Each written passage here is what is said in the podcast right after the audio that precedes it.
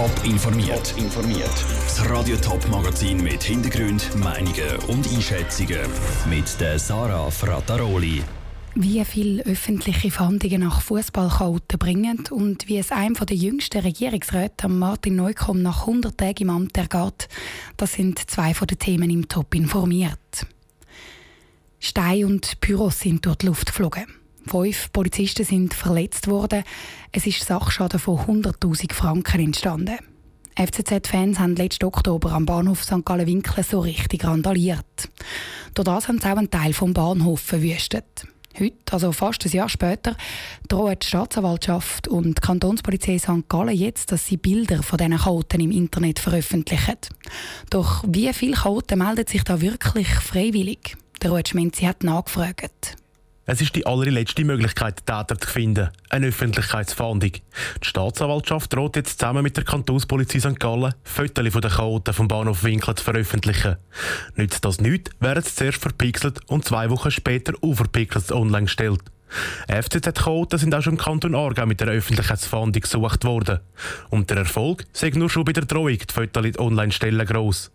Das will Chaoten vielfach nicht wollen, dass ihr Gesicht prominent im Internet ist, sagt der Mediensprecher Roland Pfister. Einerseits haben wir natürlich einen Druck auf die möglichen Beschuldigten. Also viele melden sich dann aufgrund von so einem Aufruf bei der Polizei, stellen sich und geben Aussagen zum Sachverhalt. Andererseits kommt man natürlich auch wichtige Zeugenhinweise über, wo Personen können Leute identifizieren können, die dann der Ermittlungen Unterstützung geben und helfen, dann schlussendlich die Daten aufzuklären. Bis jetzt hat die Kantonspolizei Aargau zweimal nach so Chaoten gesucht. Ihre St. Galler Kollegen haben da schon mehr Erfahrung mit der Öffentlichkeitsfahndung. Genaue Zahlen, wie viele Chaoten sich schon bei der Drohung bei ihnen melden, gäbe es nicht. Bis das Bild aber overpixelt im Internet steht, sagt der Erfolg sehr gross, sagt der Mediensprecher von der Kantonspolizei St. Gallen, der Florian Schneider. In den letzten fünf Fällen, die man da bereits schon gemacht hat, hat man in einem Fall alle gesuchten Personen können ermitteln und sonst, wenn ich da so grob zusammenrechne, haben wir etwa Erfolgschancen von rund 80 Prozent der Leute, die man dann identifizieren können. Die Chaoten melden sich aber nicht immer freiwillig bei der Polizei. Sobald Bilder overpixelt online sind, werden die mutmaßlichen Täter auch verpfiffen. Das heisst von Leuten gemeldet, die das Bild im Internet erkannt haben. Der Beitrag von Ruth Schminzi.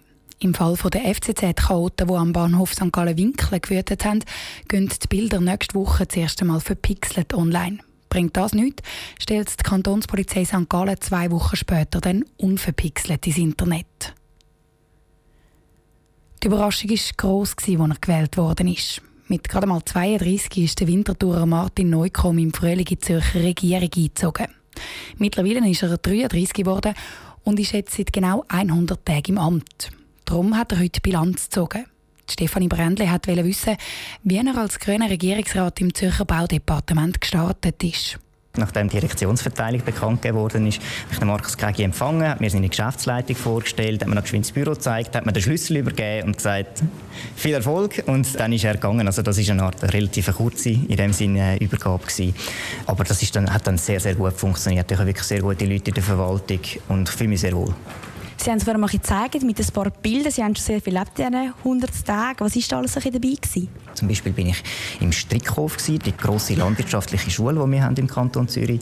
Dann bin ich äh, beim AWL, gewesen. wir haben äh, Gewässerschutzsachen angeschaut. Das ist äh, eine sehr lange Liste. Was hat es bis jetzt für Schwierigkeiten gegeben oder Sachen, die nicht geklappt haben? Also sehr große Schwierigkeiten hat es bis jetzt noch nicht gegeben, aber natürlich es gibt mal interne Konflikte, die man ein bisschen vermitteln muss oder auch Sachen, die so ein schwierig werden. Jetzt im Gesetzesprozess, wo ich jetzt nicht konkret im Detail etwas dazu sagen kann. Es hat sich für Sie sicher sehr viel verändert. Was ist da der grösste Unterschied zu vorher? Meine Agenda ist pumpenvoll. Also ich habe dann zu meiner Assistentin gesagt, ja, ich hätte noch gerne eine Sitzung zu dem und dem Thema.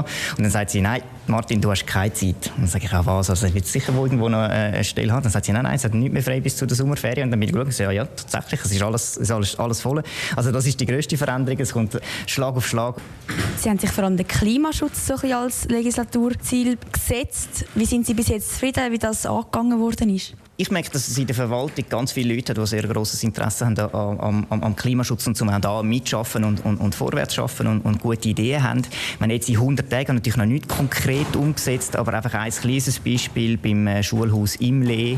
Also das ist eine Kantonsschule in Winterthur, wo wir gerade am Sanieren sind. Ist bisher geplant, sie zum eine Ölheizung zu machen und ich habe gesagt, hey, können wir nicht schauen, was, was gibt es für andere Möglichkeiten und da den Auftrag geben und da sind dann die Leute auch gerade dran und sind im Kontakt mit der Stadt Winterthur, um zu schauen, ob man das können, zum Beispiel an der Fernwärme anschliessen. Also sind die Leute, habe ich jetzt erlebt als sehr, sehr lösungsorientiert, dass wir irgendwie etwas Gutes erreichen können. Martin Neukomm im Interview mit Stefanie Brändle. Sein Fokus als Grüner Zürcher Baudirektor leitet er unter anderem auf eine langfristige Klimastrategie, ein neues Wassergesetz und ein Naturschutzgesamtkonzept. Nachhaltigkeit und Klimaschutz sind im Moment in aller Munde. Da kommen auch die Festivals nicht drum herum. Morgen geht es los mit dem Zürich Open Air. Und das spannt das Jahr mit einer Organisation zusammen, um etwas gegen Food Waste, also gegen die Verschwendung von Lebensmitteln zu machen. Wie das genau funktioniert, im Beitrag von Andrea Blatter. In der Schweiz werden jedes Jahr 2 Millionen Tonnen Lebensmittel vorgerührt. Das entspricht 150.000 Lastwagen voll. So viel wie eine durchgehende Lastwagenkolonne von Zürich bis auf Madrid. Vor allem Open Airs landet ganz viel Essen einfach im Kübel.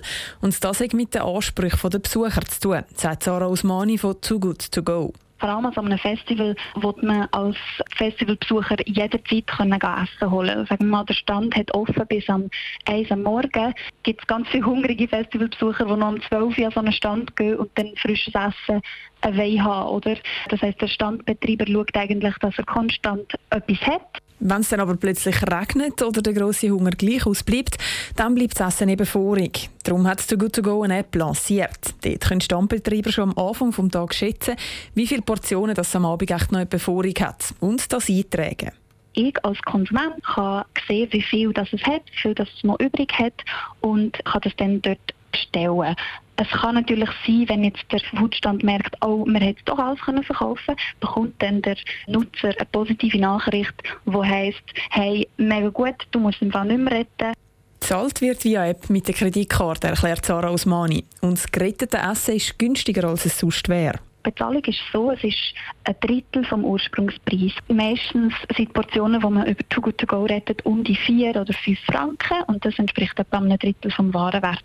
Die App gibt es übrigens nicht nur am Zürich Open Air, sondern auch sonst. Good To Go schafft zum Beispiel mit Restaurants oder Kantinen zusammen. Am Open Air geht es darum jetzt auch mehr um die Signalwirkung. Es wird nicht extrem viel sein. Die meisten Portionen retten wir natürlich im Alltag. Aber es ist uns extrem wichtig, so eine Zusammenarbeit können zu realisieren. Weil das bedeutet, dass man bei Festivalbesuchern und bei noch mehr Leuten das Thema Food Waste überhaupt thematisiert. Und dass vielleicht die einen dann das Wissen auch vom Festivalgelände mit heim in den Alltag nehmen. Der Beitrag von Andrea Blatter. Das Zürich Open Air geht dann morgen los. Mehr Informationen, Bilder und Videos vom Festgelände gibt es laufend auf toponline.ch oder auf der Radio Top Social Media Kanal. Top informiert, auch als Podcast. Mehr Informationen gibt es auf toponline.ch.